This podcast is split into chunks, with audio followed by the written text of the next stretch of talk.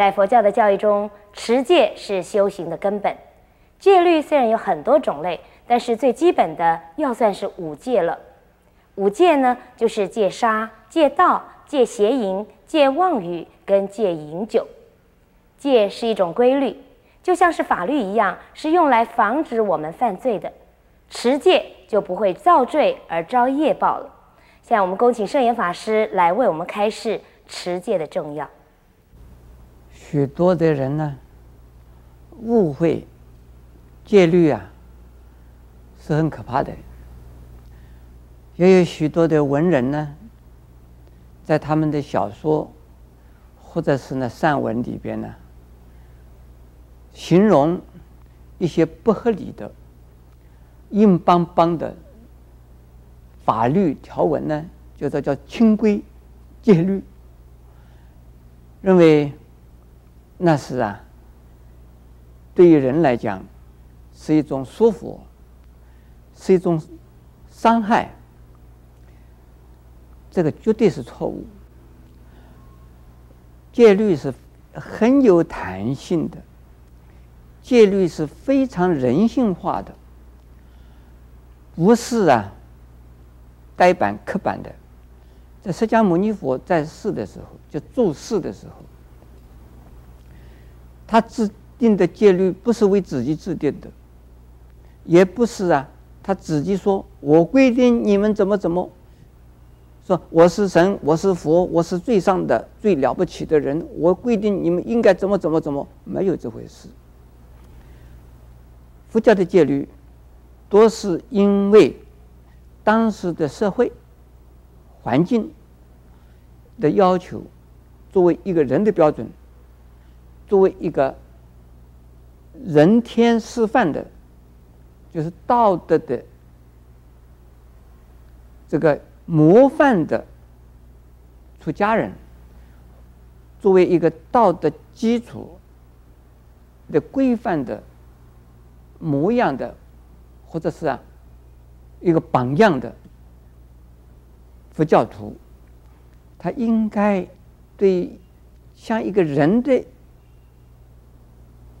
这个伦理观念和道德的行为，以及呢，人之所以在人与人之间呢，所应该尽的责任，都应该尽到啊。所以有人在批评佛教徒，说这个佛教徒怎么也会这个样？我们一般的人都不会这个样，佛教徒也会这个样。我们一般的人如果是这个样，就会受指责。受批评，甚至于呢，受法律的制裁。这佛教徒怎么也是这个样？因此，释迦牟尼佛啊，才跟他的弟子们规定，从今以后啊，不可以怎么怎么。比如说五戒里边的不杀生，这个在我们今天来讲的话，杀人大概是不对的吧？而且是必须是不对的，一定啊。要禁止的，所以不杀生这一条戒，主要是不杀人。但是佛教讲慈悲，以慈悲心来对待人、对待众生的时候呢，我们尽量的不要为了自己的口腹之欲而杀生，来让自己呢吃；不要为了一种嗔恨心来呀、杀动物。不要为了自己的一种啊游乐心、消遣心而来残杀动物，这个不慈悲。在我们中国人也讲说，你这个不仁啊，不人道啊。那么西方人现在呢，对保护动物那一些呃人士们呢，看到有人打狗，都会要提出啊控诉。把鸡调过来挂，就是虐待动物也不可以。这个是跟佛教的呀制定不杀生戒是同样的一种啊意义。人应该呢像一个人，人对人，人对动物应该要把动物当成人那个样的尊重，那就不杀生，不偷盗，这个人人都不应该偷人家东西，人家的东西不是你应该得的，你去把它巧取豪夺，或者是偷窃，这个是对人家的损失。你这个不劳而获的东西是不可以得到的，这是不公平、不合理的，这是应该遵守的。另外，不邪淫，不邪淫就是夫妇啊一对一对的，在我们。一这个社会呢，一夫一妻制。如果说一个丈夫有两个太太、三个太太，那如果允许你有这样子的一个制度，那不是问题。但是没有没有允许你这个制度，那是会扰乱我们社会秩序的。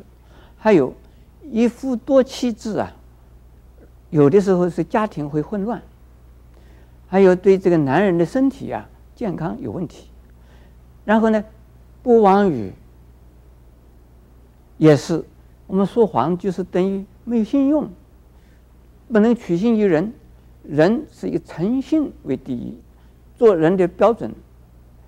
有一个没有信用、不诚恳、不诚实，自己欺骗人，让人家受损失，而自己得不到利益，或者是让人家受损失，自己得利益，这个人呢，在人与人之间相处的时候，大家都怕他。那。这个佛教徒应该遵守啊。最后一条就是饮酒，饮酒很多人认为啊，酒不忌乱，没有关系，可以喝。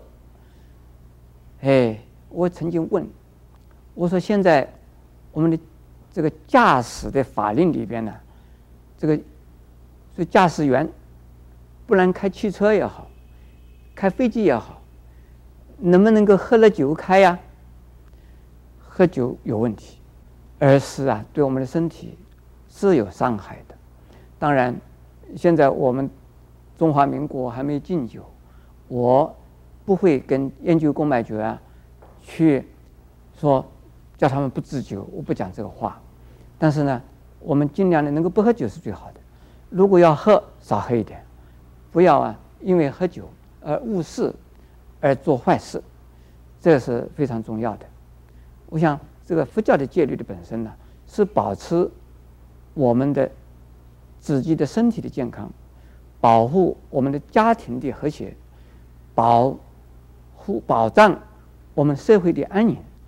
这个三种保障，三为了三种的安定安全呐、啊、和和谐啊，才定的这样子的一个戒律。